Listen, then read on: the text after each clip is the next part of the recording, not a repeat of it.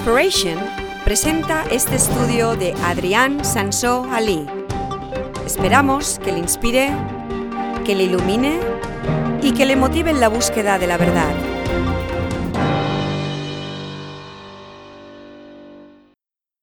Tengo una pregunta para vosotros hoy.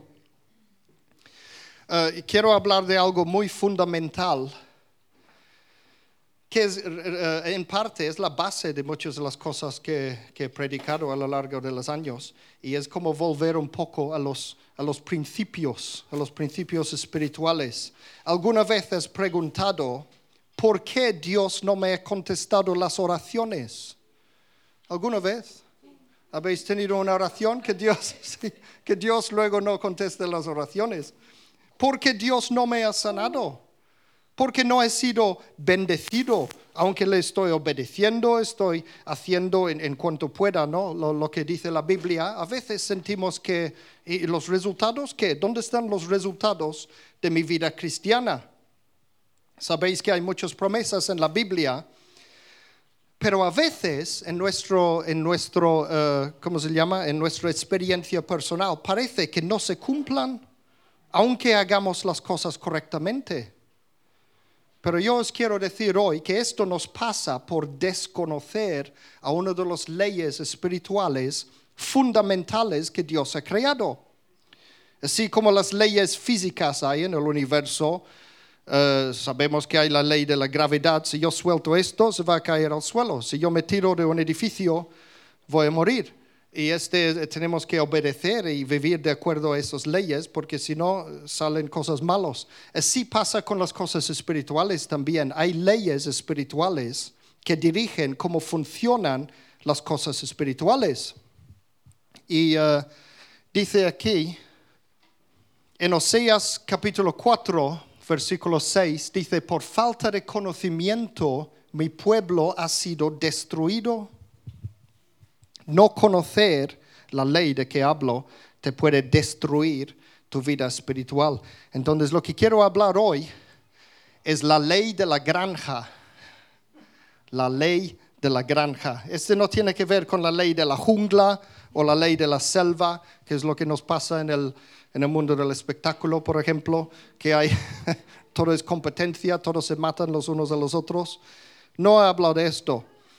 Tampoco tiene nada que ver con este libro famoso Rebelión en la Granja de George Orwell, que era un libro en contra del comunismo, pero está escrito como una, una cuenta de hadas muy raro. No tiene, y allí habla mucho de la ley, las leyes en la granja, no tiene nada que ver con esto. Lo que sí que tiene que ver es con la agricultura. Sabéis que Jesús y los apóstoles utilizaron muchos ejemplos de la agricultura para explicar las cosas espirituales. Y la ley de la granja es esto, así es como lo digo yo. Los procesos sobrenaturales funcionan de la misma forma que los procesos naturales. Este no parece nada súper emocionante, pero, pero es verdad y vamos a ver en qué sentido y cómo. Ambos sistemas, todo el mundo sobrenatural y todo el mundo natural, fue creado por Dios. Entonces, eh, tiene, tiene mucho sentido de que uno va a funcionar de la misma forma que el otro. Vamos a funcionar en, en maneras similares. Vamos a ver la ley de la granja en la Biblia. En Gálatas capítulo 6, versículos 7 a 9, dice, no os engañéis, de Dios nadie se burla, cada uno cosecha lo que siembra. Cada uno cosecha lo que siembra. El que siembra para agradar a su naturaleza pecaminosa, de esta misma naturaleza cosechará destrucción. El que siembra para agradar al Espíritu, del Espíritu cosechará vida eterna. Y luego dice, no nos cansemos de hacer el bien, porque a su debido tiempo cosecharemos si no nos damos por vencidos. Entonces, este que conocemos muy bien, esta escritura, que sí, sabemos esto, cada uno cosecha lo que siembra, pero es solamente parte de la historia.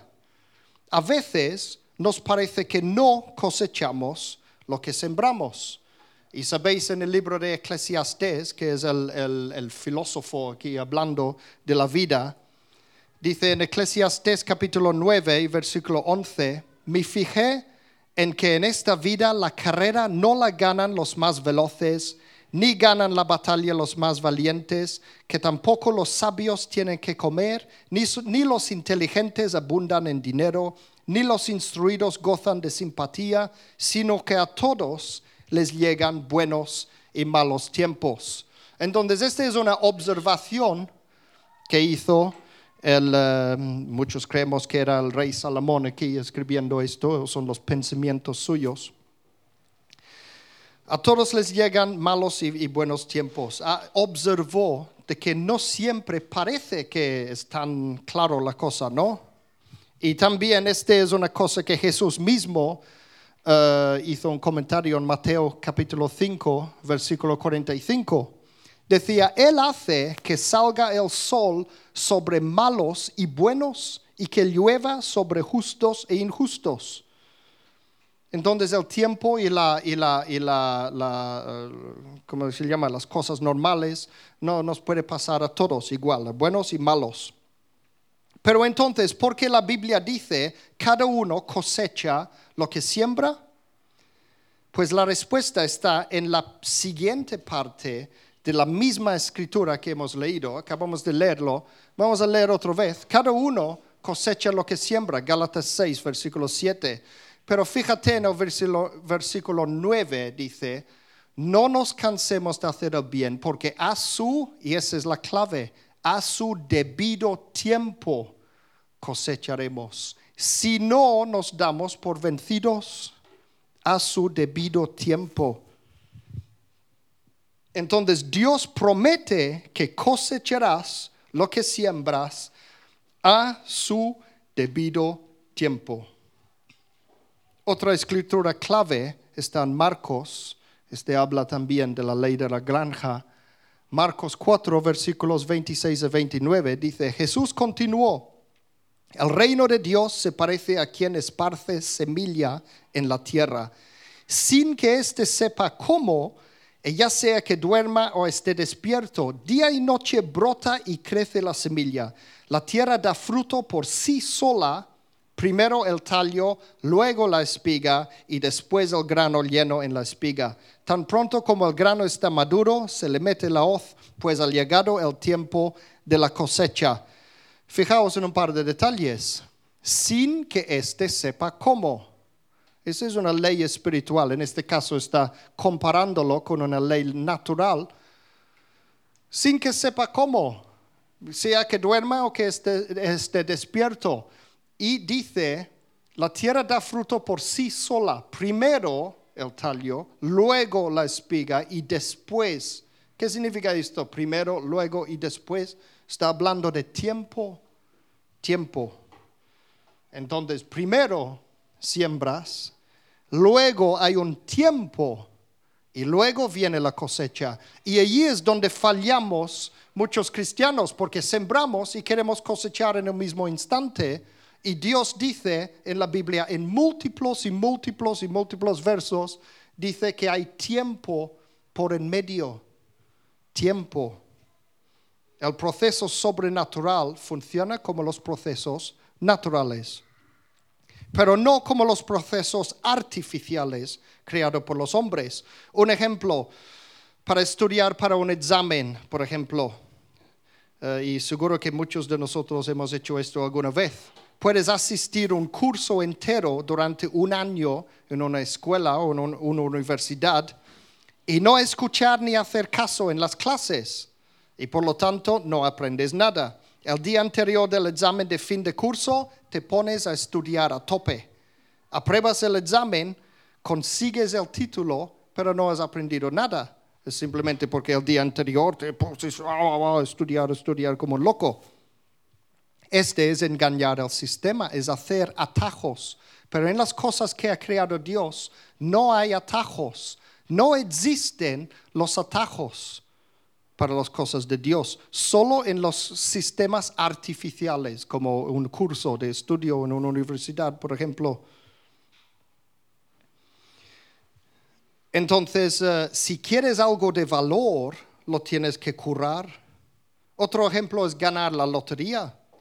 Sabéis que, un sobrino de Alex y yo ganó la lotería en Inglaterra. Más, bueno, era más de un millón de euros, un millón de libras esterlinas. Y todo el mundo, ¡wow!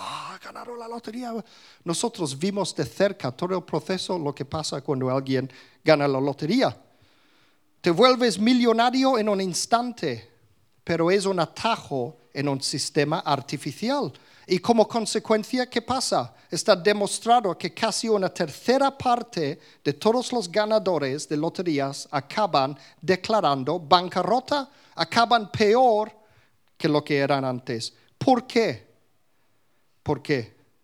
Porque no aprendieron a manejar bien el dinero poco a poco, haciendo el proceso, el proceso. Saltan todo el proceso y entonces no saben manejar el dinero. Te tiras un montón de dinero encima de, de su cabeza y, wow, y, y desaparece tan rápido como ha venido. Y eh, sabéis que tengo esta enseñanza en el internet que se llama El dinero, este, esta serie que habla más de esos temas, si queréis saber más acerca de esos temas. Entonces hoy día queremos todo en un instante y tenemos todo en un instante. Sabéis que, bueno, sabéis que soy músico y tengo, re- re- re- ¿cómo se llama? Memoria, eso. Tengo memoria eh, auditiva. Y yo recuerdo de canciones que escuché en mi niñez que todavía hoy día me acuerdo de ellos. A lo mejor puedo escuchar una cosa una vez y me recuerdo el resto de la vida. Y el otro día, la semana pasada, lo comprobé porque dije a Sandy, me acuerdo de una canción que escuché una o dos veces en mi niñez. Tenía como ocho años, como mi niña. Y, eh, y iba así. Bueno, yo, yo soy cantante, como sabes. El- el- y, y para comprobarlo, dije, voy a buscar esa canción. Tomé dos minutos para encontrarla en internet. Había pasado unos 40 años, unos 40 años que no he escuchado la canción. Y, y lo- y tomé dos minutos en encontrarlo en internet.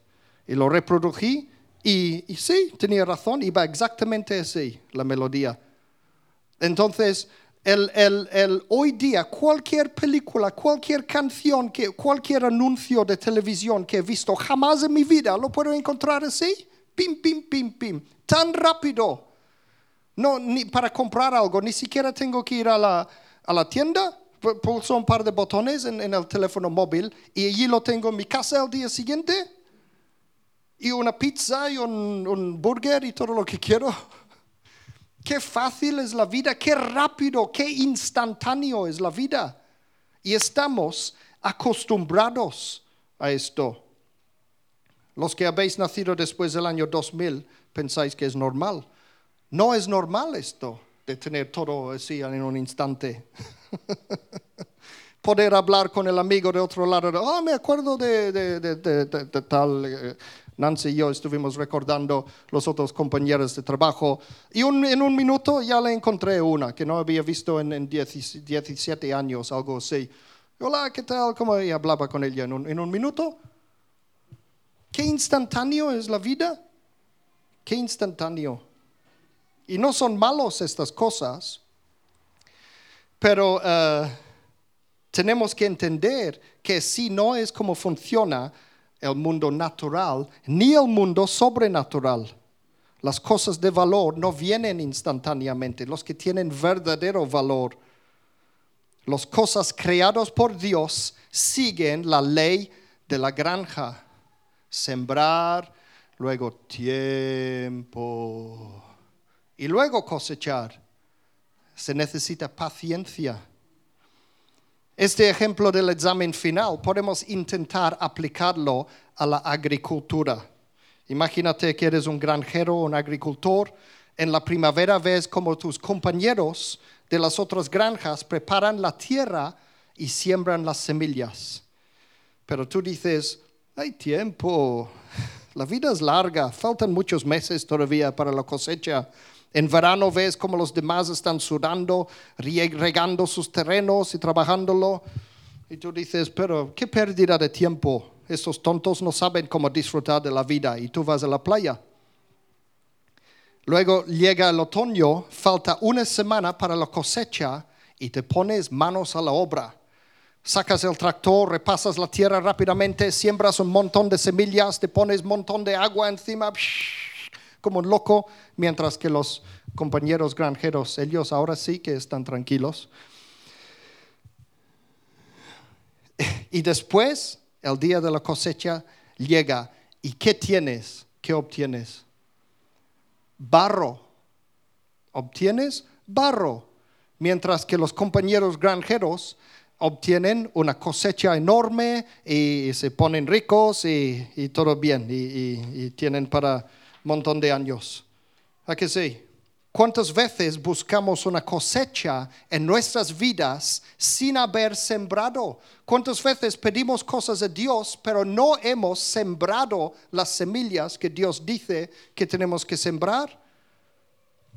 El Proverbios capítulo 20 y versículo 4 dice, el perezoso no labra, no labra la tierra en otoño, en tiempo de cosecha buscará y no hallará.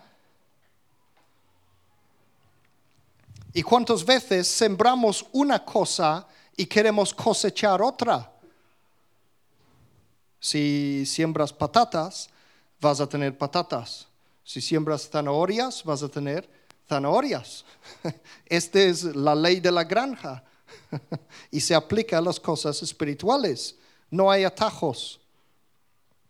No puedes pasar tu vida haciendo el tonto e ignorando tu relación con Dios y luego arrepentir al último momento y esperar los mismos resultados. Dios te regalará la vida eterna, pero habrás pasado por una vida de miseria mientras. ¿Por qué hacerlo así cuando podemos hacerlo bien y tener una vida terrenal ya aquí ahora bendecido? En 1 de Corintios, capítulo 3 y versículo 12, leemos acerca de este, esta cosa. Dice, según la gracia que Dios me ha dado, este es Pablo hablando, dice, yo como maestro constructor eché los cimientos y otro construye sobre ellos. Pero cada uno tenga cuidado de cómo construye, porque nadie puede poner un fundamento diferente del que ya está puesto, que es Jesucristo. Si alguien construye sobre este fundamento, ya sea con oro, plata o piedras preciosas, o con manera, heno y paja, su obra se mostrará tal cual es, pues el día del juicio la dejará al descubierto. El fuego la dará a conocer y pondrá a prueba la calidad del trabajo de cada uno. Si lo que alguien ha construido permanece, recibirá su recompensa, pero si su obra es consumida por las llamas, él sufrirá pérdida. Será salvo, pero como quien pasa por el fuego.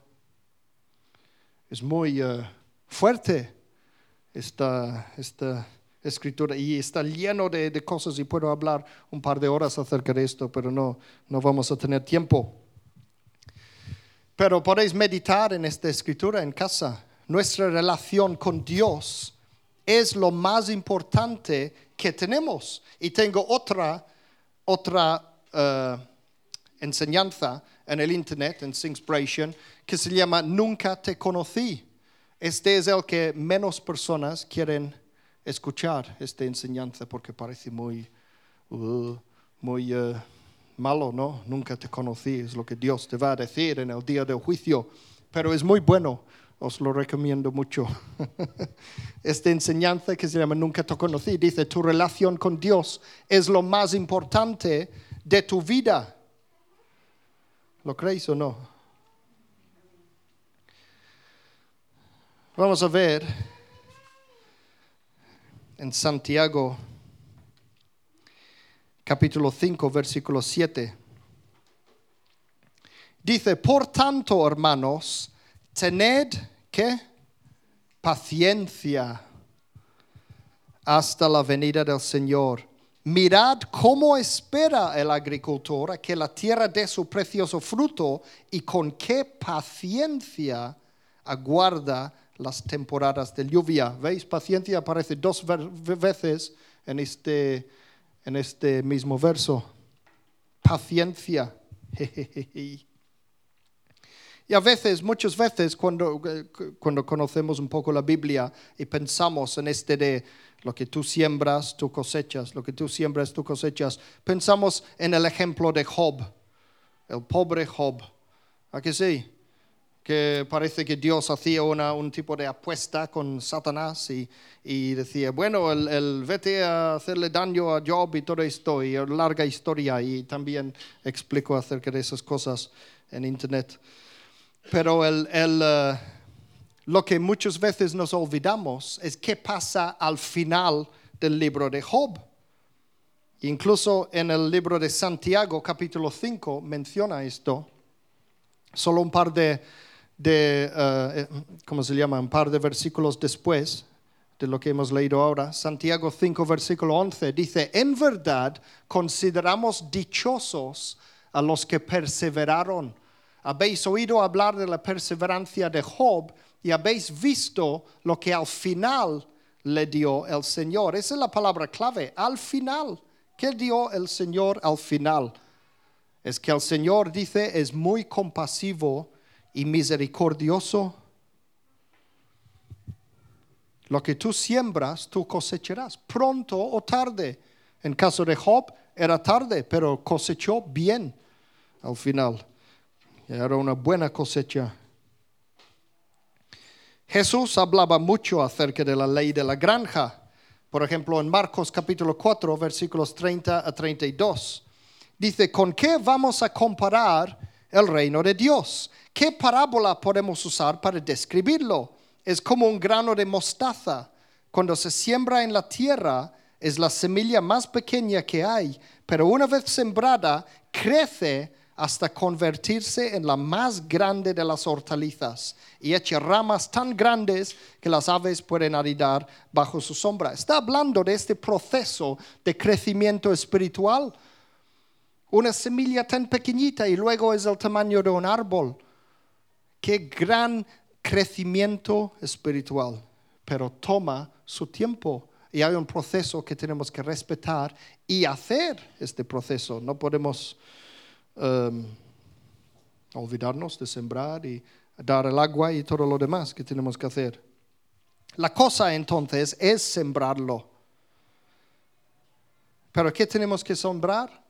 Mostaza o tomates hoy día.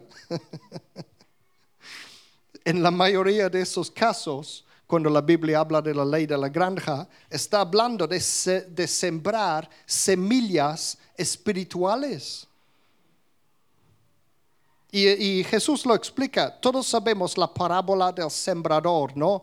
Que uno siembra por allí, la semilla cae en el, terreno seco y no crece, el otro luego crece entre plantas malos y, no sé qué. Todos hemos oído esto. Pero vamos a mirar ahora un momento a la explicación de esto que Jesús dio en Lucas capítulo 8, versículos 11 a 15. Piensa que si queréis luego mirar la parábola en sí, es antes, en Lucas 8 antes.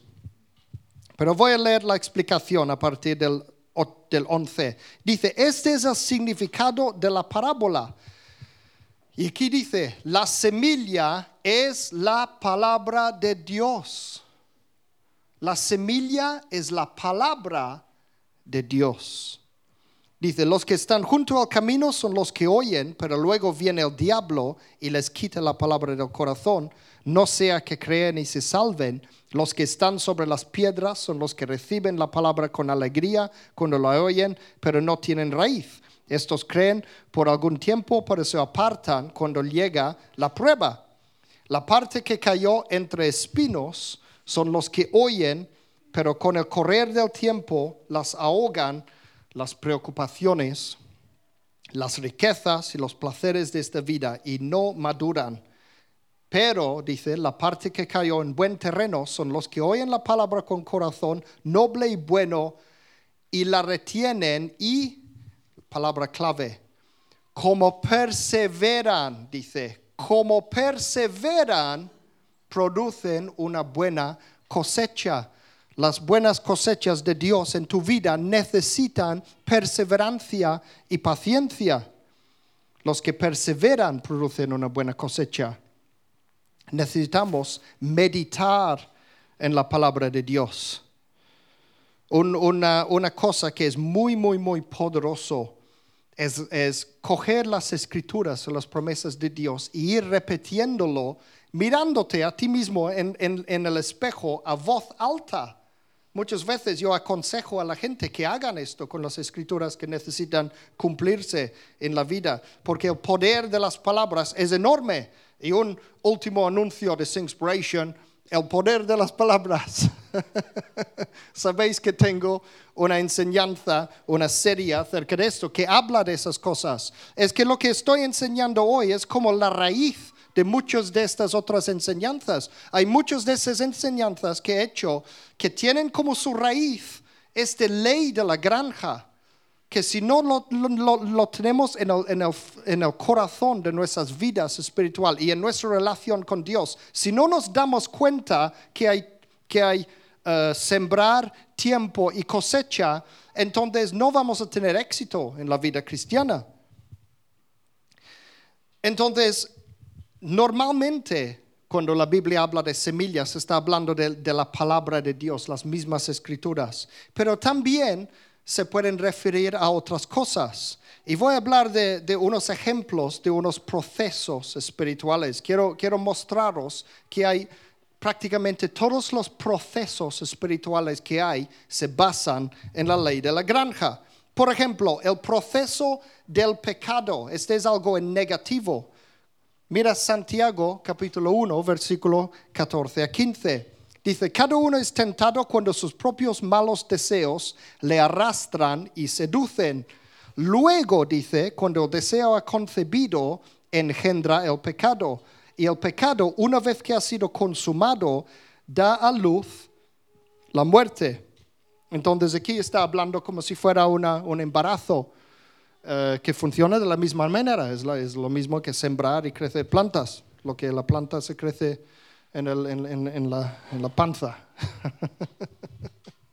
Pero veis que es un proceso esto. Este habla de luego tal, este es eh, engendra, concebido, eh, cuando ha sido consumado, da a luz, etcétera, etcétera. Es un proceso. Los, los, los em, todo proceso de pecado que lleva luego a la muerte, a la destrucción y todo eso es un proceso. Y es un proceso espiritual en negativo. Y sabéis que en Números 32, versículo 23, dice, podéis estar seguros de que no escaparéis de vuestro pecado. Uh. da miedo esto, ¿eh? Da miedo. Es algo seguro, dice Dios, podéis estar seguros de que no escaparéis de vuestro pecado. Ese es porque lo que tú siembras, tú cosechas. Es algo seguro. Lo que no es seguro es cuándo exactamente, si es pronto o tarde. En algún momento sí que lo cosecharás, bueno o malo. Otro proceso, el proceso de las finanzas, las bendiciones finanzas que muchos queremos. Lucas capítulo 6 y versículo 38. Esta es la ley de la generosidad. Dice, dad y se os dará. Se os pondrá en el regazo una medida llena, apretada, sacudida y desbordante, porque con la medida que midáis a otros, se os medirá a vosotros. Es un proceso también. O sea, esta ley de la generosidad también es un proceso. Y también habla de esto en 2 de Corintios capítulo 9 versículo 6 y luego a partir del versículo 10 vamos a leer, dice, recordar esto, el que siembra escasamente, escasamente cosechará. ¿Veis? Está hablando de la ley de la granja. Y el que siembra en abundancia, en abundancia cosechará. El que le suple semilla, el que siembra, también le suplirá pan para que coma. Ese es hablando de Dios. Dios que te da a ti las bendiciones financieras, que tú tienes que sembrar luego. A ver, eh, suplirá pan para que coma, aumentará los cultivos y hará que produzcáis una abundante cosecha de justicia. Seréis enriquecidos en todo sentido para que en toda ocasión podáis ser generosos y para que por medio de nosotros vuestra generosidad resulte en acciones de gracias a Dios. Y como digo, para más información acerca de este proceso, tengo aquella enseñanza que se llama el dinero. Entonces, este lo que estoy hablando es algo muy, muy, muy básico y está la base de un montón de cosas de nuestra vida espiritual. Y por eso también tengo muchas escrituras que estoy haciendo, saltando, haciendo zapping, zapping bíblico, como en la tele, con, con las cosas instantáneas que tenemos hoy día. También este es instantáneo, no lo tengo que encontrar, solo pulso un botón y mira, aparece la siguiente escritura. Estamos acostumbrados a esto. Pero no, las cosas de Dios no funcionan de estas maneras. Este es otro proceso, este habla de otro proceso, el proceso de la fe. Marcos 11, versículo 12 a 14. Dice, al día siguiente, cuando salían de Betania, Jesús tuvo hambre. Viendo a lo lejos una higuera que tenía hojas, fue a ver si hallaba algún fruto. Cuando llegó a ella, solo encontró hojas, porque no era tiempo de higos. Nadie vuelva jamás a comer fruto de ti, le dijo a la higuera, y lo oyeron sus discípulos. Yo he oído explicaciones un poco absurdas acerca de esto. Gente que han intentado dar la culpa al árbol y todo esto. Dice, no había, no era eh, tiempo de higos, no era culpa del árbol. ¿Por qué Jesús hizo algo que parece cruel para la gente de hoy día que queremos conservar los árboles? es porque quería enseñar algo a sus discípulos. ¿Veis? Lo oyeron sus discípulos. Era a propósito. Un par de versículos más adelante, a partir del versículo 20, mira lo que dice. Por la mañana, al pasar junto a la higuera, vieron que se había secado de raíz. Pedro, acordándose, le dijo a Jesús, Rabí, mira, se ha secado la higuera que maldijiste. Tened fe en Dios, respondió Jesús. Os aseguro que si alguno le dice a este monte, quítate de allí y tírate al mar, creyendo sin albergar la menor duda de que lo que dice sucederá, lo obtendrá. Por eso os digo, creed que ya habéis recibido todo lo que estáis pidiendo en oración y lo obtendréis. Aquí podemos sacar un montón de cosas de aquí. Cosas que, yo he oído un montón de gente predicando acerca de este tema. Pero hay algunas cosas que quiero mostraros que no dice la gente normalmente. Primero, una cosa que sí es, es obvio. El árbol murió en el mismo momento de la, eh, ¿cómo se llama? De, de, la maldición, ¿no? Jesús dijo tal, tal, tal, muérete, árbol. Y el árbol se murió. Pero la manifestación de esta muerte necesitaba tiempo para manifestarse. ¿A qué sí? No se veía muerto al, primer momento, era el día siguiente que ya vieron que se había muerto el árbol. Entonces, podemos aplicar esto a nosotros. Primero, tenemos que creer de lo que nosotros declaramos, nosotros oramos, como dice Jesús mismo aquí mismo, tenemos que creer que ya está hecho creer que ya está hecho. Hay como, en, en todas estas escrituras, en todos esos casos, hay siempre como una, una, una, una tensión entre una cosa y otra. La tensión está entre lo que ya está hecho y lo que ya está en proceso de hacer. Y hay un montón de procesos espirituales, como el mismo proceso de la fe eh, y otros que voy a mostraros ahora, que funcionan de esta manera. De alguna manera está hecho ya. Jesús maldijo el árbol. El árbol ya estaba muerto. Pero luego hubo el proceso de manifestar esta muerte, en el árbol. Y este pasa con estos procesos. Um, eh, una cosa interesante, mira, eh, muchos, ¿a, qué sabéis esta escritura? ¿Cuántas veces hemos oído esto? De que Jesús dijo, si tenéis bastante fe, puedes decir, quítate uh, montaña y tírate en el mar. ¿Cuántas personas han visto una montaña quitándose y tirándose en el mar. Yo de joven lo probé también. ¿Sabéis cómo interpreto yo esto? Jesús dice, si tú dices al montaña, quítate y tírate en el mar, está hecho. Si tú lo dices con total, total, total certeza, dice sin, dice, sin albergar la menor duda de que lo que dice sucederá. Es difícil esto. Pero si lo consigues, de repente la montaña se tirará en el mar. La montaña empezará a mover hacia el mar. Y como que es una montaña, podría tardar millones de años.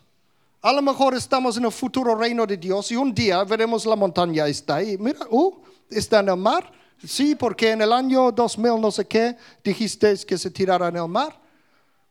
La montaña obedece, pero la montaña mueve lentamente. Según los geólogos, tardan millones de años en moverse una montaña. ¿Lo veis?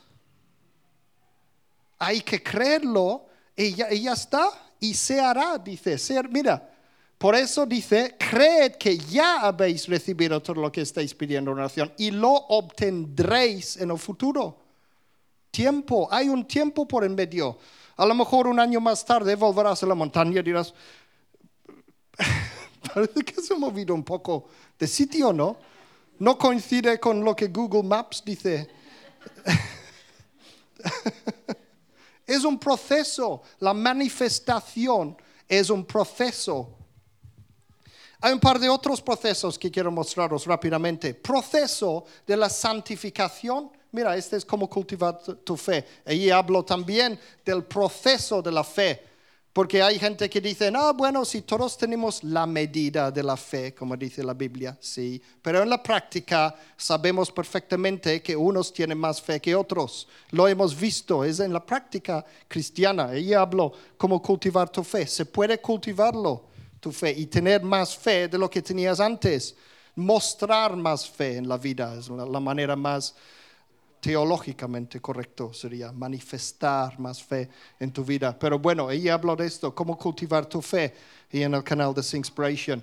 Mira, 2 de Corintios 3, versículo 18, es el proceso de la santificación. Dice, así todos nosotros que con el rostro descubierto reflejamos como en un espejo la gloria del Señor, somos transformados a su semejanza con más y más gloria por la acción del Señor, que es el Espíritu. ¿Ese qué es? ¿Algo instantáneo o es un proceso? Mire lo que dice, con más y más gloria. Una transformación gradual, un proceso. En Filipenses capítulo 3, versículos 10 a 14, habla de lo mismo. Dice, lo he perdido todo a fin de conocer a Cristo, experimentar el poder que se manifestó en su resurrección, participar en sus sufrimientos y llegar a ser semejante a Él en su muerte. Así espero alcanzar, ¿veis que dice alcanzar la resurrección de entre los muertos? Y dice, no es que ya lo haya conseguido todo o que ya sea perfecto, sin embargo, sigo adelante esperando alcanzar aquello para lo cual Cristo Jesús me alcanzó a mí. Y dice luego, hermanos, no pienso que yo mismo lo haya logrado ya. Más bien una cosa hago, olvidando lo que queda atrás y esforzándome por alcanzar lo que está delante, sigo avanzando hacia la meta para ganar el premio que Dios ofrece mediante su llamamiento celestial en Cristo Jesús. Entonces, todo este proceso de santificación es un proceso, pues. Pero hay otras escrituras, ojo, hay escrituras que dicen que ya hemos sido santificados, que Dios ya nos ve como santos y todo esto. Allí hay esta tensión que digo entre una cosa, una cosa y otra. En lo espiritual está ya declarado por parte de Dios, como a la higuera, está declarado, estás muerto. Dios nos ha declarado santos, pero luego empieza el proceso de la cosecha de esta santificación en nuestras vidas.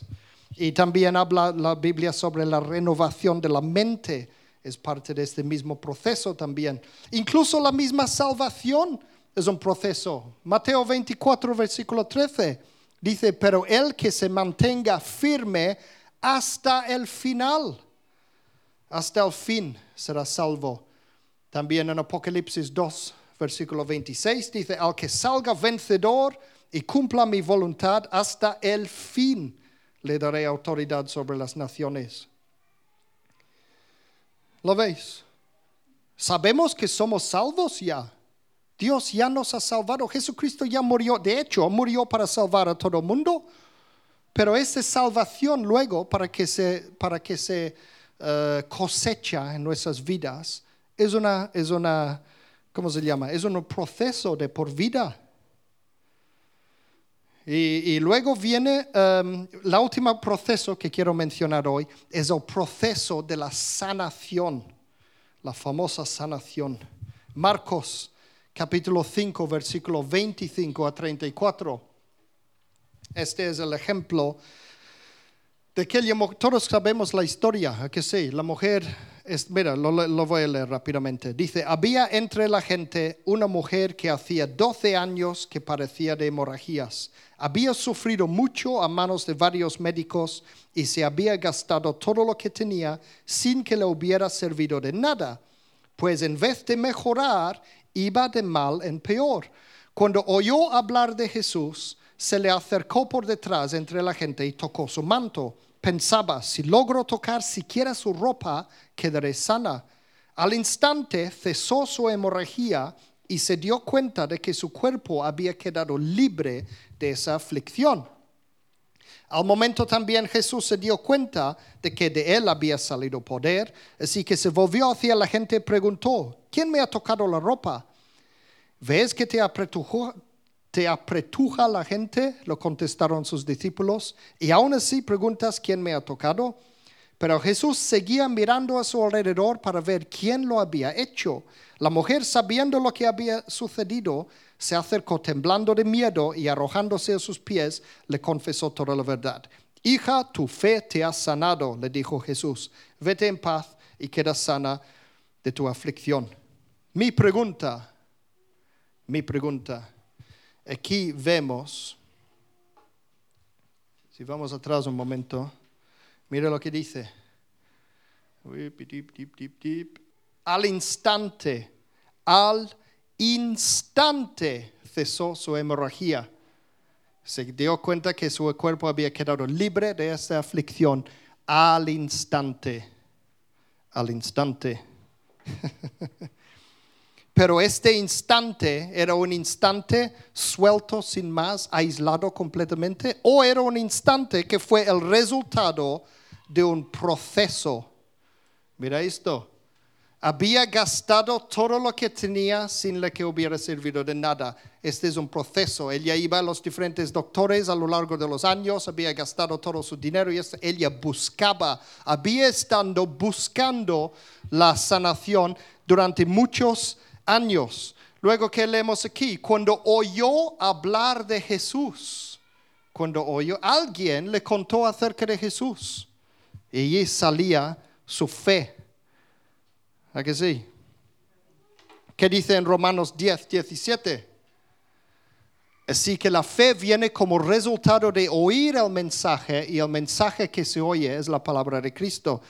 Ella había oído de Jesús había empezado el proceso, alguien le había plantado una semilla en su corazón de la palabra de Dios y había crecido en su corazón. Y por eso ella luego dijo, si logro tocar siquiera su ropa, quedaré sana. Este pensamiento, esta creencia era el resultado de un proceso, la ley de la granja. Y luego, ¡pum!, viene el milagro. ¿Lo veis? Es muy interesante esto. Y yo lo he visto en muchos, muchos casos. Yo en mi vida he visto montones de testimonios de personas que han sido sanados espectacularmente y instantáneamente. Pero en la gran mayoría de los casos, yo digo que fue resultado de un proceso. Un ejemplo, un ejemplo muy bueno es el caso de Delia Knox. K-N-O-X, Knox. Delia Knox Esa es una de las sanaciones más espectaculares que he oído jamás. En 1987 ella tuvo un accidente de coche que le dejó completamente paralizada desde la cintura para abajo. Ni siquiera podía sentir sus propias piernas. Ella era una cristiana, de hecho era cantante de gospel y ella creía que Dios le podía sanar. Entonces iba a la iglesia y la gente oraba para ella, para sanarle. ¿Y qué pasó? No se sanó a pesar de que ella creía en los milagros. Y luego iba a diferentes iglesias donde intentaron sanarla también sin nada, sin resultados. Una y otra vez, una y otra vez, durante muchos años. Pasó diez años enteros y ella ya no quería seguir intentando. Ya no quería que la gente orara por ella. Estaba harto de esto ya. Ya veía que no se iba a sanar, ya está. Pero luego acabó casándose con un predicador. Su marido tuvo la costumbre de sacarla de su silla y aguantarla de pie a su lado y delante del espejo para que ella pudiera visualizarse a sí misma, verla a sí misma de pie. Incluso él le cogía así y empezaba a bailar con ella así. Esto lo hacía, era su costumbre, la costumbre del marido, porque el marido quería que ella se viese de pie en el espejo. Fíjate lo, fuerte que es eso, que luego empieza a dar la idea, la idea de que ella podía estar de pie y andando. Pero también pasó tiempo, y tiempo, y tiempo, y tiempo, y tiempo y pasó otros 10 años, dos décadas. Imagínate. Y lo que pasa con mucho tiempo, cuando una persona es enfermo y válido durante mucho tiempo, e, este se convierte en tu identidad. Ya sé, este soy parte de mí, es lo que soy, es como soy. Es mucho más difícil cambiar el chip, cambiar de mente. Pero ¿sabéis qué pasó? Después de 22 años, en la silla de ruedas, 22 años, sin ni siquiera poder sentir nada en sus piernas. Un día en, en, un servicio de estos de sanación, el predicador vino y oró sobre ella y ella se sentía algo, ¿qué es esto? Y luego, ¡bum! ¡Sí! Salió toda la fe dentro de ella. Y ella se puso de pie y empezó a andar. Después de 22 años, y ahora anda perfectamente y baila y todo, y todo. Es un predicadora ahora. De repente, ya está muy bien documentado este caso. Porque hay muchas veces que dicen, oh, no, pero este, vete a saber lo que es. Salió en los periódicos, hay, documentales acerca de esto en el, en el, internet y salió en la tele y todo. Es muy bien conocido. Como que ella era cantante de, de Sabes, alguno puede decir, bueno, tú estás fingiendo que, que, estás, que no puedes andar durante 22 años. Ella era cantante de gospel, era conocida, las personas veían durante 22 años que ella estaba en silla de ruedas y de repente anda. Ahora la pregunta es, ¿qué es? ¿Un milagro instantáneo o es un milagro instantáneo después de un largo proceso la ley de la granja, sembrar, tiempo y cosecha. Y la cosecha venía en un instante, boom, sanada en un instante, pero este fue después de un proceso interior, un proceso interior que duró muchos años. Y ella misma dice hoy día, ella en foto, de la primera vez que empezó a andar, ¿veis? Ella dice esto, el milagro es el proceso, no el momento. Es el proceso de reconocer quién es Dios. Y me hace emocional esto. El proceso de reconocer quién es Dios. Qué fuerte. Por eso hay gente que no se sanan. Por esto vemos personas que no se sanan cuando la Biblia dice que serás sanado. Porque nos olvidamos del proceso, no ponemos el trabajo del proceso, el proceso. Y muchas veces hacemos el trabajo, pero luego lo desechamos nosotros mismos. Un ejemplo, sembramos una semilla y estás esperando allí a ver si, a ver si crece y no crece, entonces vamos a quitarlo del suelo para mirar si crece o no. Y así lo estamos matando. Otro ejemplo, oramos para Dios. Gracias Dios, yo sé que me vas a sanar. Gracias por sanarme, yo sé que me vas a sanar. El resto del día estás, oh, qué terrible estoy, oh, qué malo, ay, qué enfermo estoy, tal, tal, tal. 23 horas y media hablando de, de lo malo y luego cinco minutos orando a Dios para lo bueno creyendo en lo bueno cinco minutos al día, no basta. Hay que creer en, lo bueno todo el tiempo, meditar todo el tiempo, oración, meditación, eh, estudiar la palabra, esas cosas que son las disciplinas espirituales. Si no hay disciplina espiritual, no hay resultado. Tienes que poner a trabajo. No hay atajos. En las cosas de Dios no hay atajos. Otro ejemplo rápido, este es un ejemplo rápido, Andrew Womack, que creo que la mayoría conocéis. Sabéis que él ha levantado varios muertos a la vida en sus años de ministerio. Ha levantado muertos, incluso su propio hijo, que estaba muerto cinco, cinco horas, y en el frigorífico, en el hospital. Imagínate. ¿Y sabéis qué dice él? Antes de su primer milagro de levantar un muerto, él se imaginaba haciendo este tipo de milagros durante muchos años, a la vez de meditar sobre las escrituras que hablan de este tema. Tenía una lista de escrituras y miraba en el espejo y leía estas escrituras a sí mismo en el espejo cada día. Entonces viene el día que viene un muerto y él, ¡pum! No viene un muerto, le traen un muerto porque no vienen por sí solos. Y hace ¡pum! y sale. ¿Lo veis? Es un proceso, es un proceso. Él mismo lo dice, otros que lo dicen. Esta pareja, que no sé si he hablado de ellos antes, Charles y Francis Hunter. Francis escrito francés. Creo que tenemos su libro aquí, o yo lo tengo en mi casa, está en alguna parte. Charles y Francis Hunter. Esta es la pareja que para mí de todos los predicadores que conozco en el mundo, los que más tienen el don de la sanación.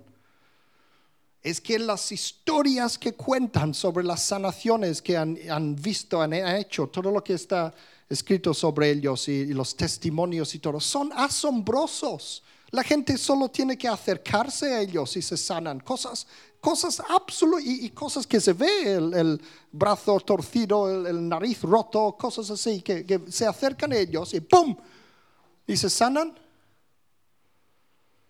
¿Qué cosas? Ese sí que son sanidades instantáneos, fantásticos, súper milagrosos, no sé qué más. han escrito más de 70 libros acerca del tema de la sanación. Y su libro más importante es este, How to Heal the Sick. Yo tengo este libro, a lo mejor lo, tengo ahí en el, aquí. Está en inglés. ¿no? Ah, ah, puede ser que existe en español, no he tenido tiempo de mirarlo. ¿Cómo sanar los enfermos? Se llama por Francis y Charles Hunter, por esta pareja. ¿Sabéis qué dice? Yo no me acuerdo bien el número exacto, pero creo que fue al menos mil personas que ellos dicen que habían orado sobre al menos mil personas sin nada, de nada, de nada, de nada. Pero sabían que Dios les había dado el don de la sanación y tenían que ir sanando. Más de, no sé si diez mil o no sé qué, es que no me acuerdo, hace más de diez años que he leído este libro y no he tenido tiempo de investigarlo ahora. Pero después de tantos y tantos y tantos años y años orando sobre los enfermos, sin nada, sin nada, estaban plantando las semillas y creyendo y creyendo y creyendo. Y al final, ¡pum! El milagro instantáneo. Una persona se sana. Y a partir de allí, todos, pum, pum, pum, pum, pum, pum, pum, pum, pum, todo el mundo sanando de forma espectacular y rápido. Instantáneos, milagros instantáneos. Pero fue el resultado de un proceso, la ley de la granja. Vale, por último, solo quiero contaros una cosita más. Esto, lo que he estado usando como fondo hoy de las escrituras, es un, es un, uh, estos son bambús chinos, bambús chinos gigantes. tamaño adulto de esos bambús, mira, es 30 metros de altura. Es el equivalente a un edificio de 10 pisos. Los más grandes jamás eh, son unos 40 metros. Para una idea, los que conocéis mi casa, mi casa es bastante grande, es de unos 8 metros de alto. Imagínate cinco casas míos, uno encima del otro. Este es la altura de uno de estos. Es eh, la altura más o menos de, la estatua del río de Janeiro, este de Jesús. Esta altura es 40 metros más o menos. Eh, casi la estatua de la libertad, casi esta altura. Así es como crecen estos. ¿Ves? ¿Lo reconoces, Andy? este es en Japón, no es en, China, pero es el mismo tipo de bambú gigante. Este, este se ríe porque en mi, en mi nuevo cuarto de baño, en mi casa, tenemos este, esto, este cuadro. Y es muy, es muy, eh, nos encanta Sandy yo esto. Sabéis que al sembrar uno de esos bambús parece que no crece, ¿no? Habéis oído de los bambús chinos. Parece que no hace nada. Durante el primer año entero lo tienes que ir regando y fertilizando y ni sale del suelo. Parece que no crece, parece que está muerto. Pero tienes que intentar y seguir y seguir. Segundo año lo mismo. Si, si, si lo sacas del suelo para ver si estás, si está creciendo, ¿lo habrás matado? El segundo año tienes que regarlo también, lo mismo, lo mismo. El tercer año también, el cuarto año, son muchos años, cuatro años sin nada. Y dice, ¿dónde está mi planta que he sembrado? ¿Todavía existe allí la semilla o no? Y como dice la Biblia, la semilla está. Y sin que se sabe cómo se crece y crece y se convierte en un gran árbol. ¿Sabéis qué pasa en el quinto año? De repente sale del suelo después de cinco años y crece como un loco. Sabéis que según el Guinness, libro Guinness de los Records es la planta que crece más rápidamente en el mundo. Hasta 40 centímetros, no, hasta 90 centímetros al día. Imagínate, casi se puede sentar ahí en una silla y verlo creciendo poco a poco. En un año alcanza este hasta 40 metros de alto en, solo una temporada, cuestión de meses. Imagínate. Así es la ley de la granja. A veces tenemos que seguir y seguir y que seguir, seguir. Just keep swimming, just, ¿cómo era? Seguir nadando, seguir nadando. Según la pez está, como la pez de la película. Just keep swimming, just keep swimming. Sigue nadando y al final algo pasará. Mira, consideramos Sandy y yo que este año y el año pasado hemos tenido muchas bendiciones en nuestra vida, por eso hemos podido hacer una nueva cuarto de baño y poner este, este cosa, porque es fruto de años y años y años de perseverar y parecía que no pasaba nada. Años y años y años. Así es la ley de la granja. A pesar de que vivimos como cristianos, a veces no vemos los resultados. Pero luego de repente un día todo cambia. Hay un breakthrough, como dicen en inglés, que no sé cómo se dice en español. Breakthrough. De repente, ¡buf! Parece que el cielo se abre y cae un torrente de bendiciones. Muchos años de sembrar y regar y de repente, ¡bam! sale. Y además, uno, uno vez que ha salido uno de estos bichos, estos cosas, ¿cómo se llaman? Bambús. Sí, una vez que sale uno, luego ya que tiene todas las raíces, sale más rápidamente y, acabas con todo un, un uh, forest, un, bosque, ¿sí? Pero si durante todo ese tiempo de espera pierdes la fe, ¿qué pasa entonces? Habrás destruido el proceso y ya no pasará. Si dejas de regar el bambú, no pasará nada. Entonces, ¿qué vas a sembrar en tu vida?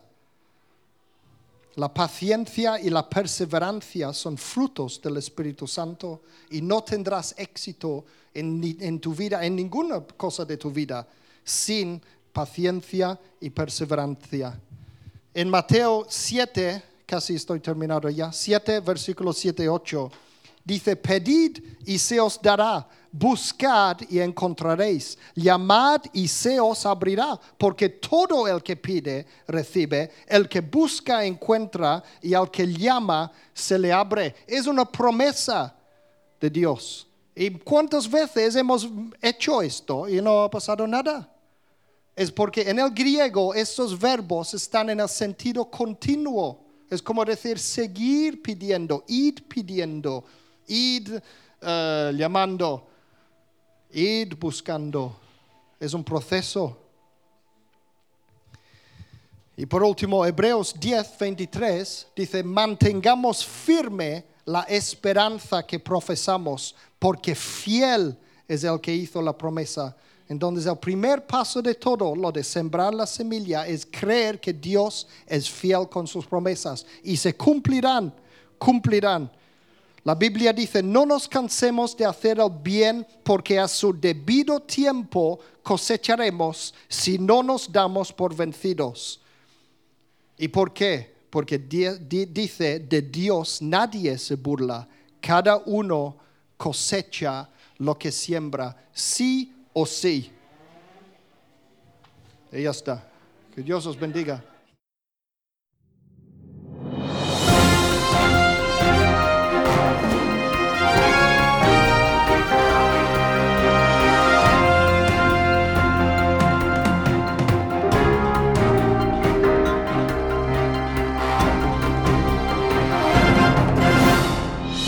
Así concluye este mensaje.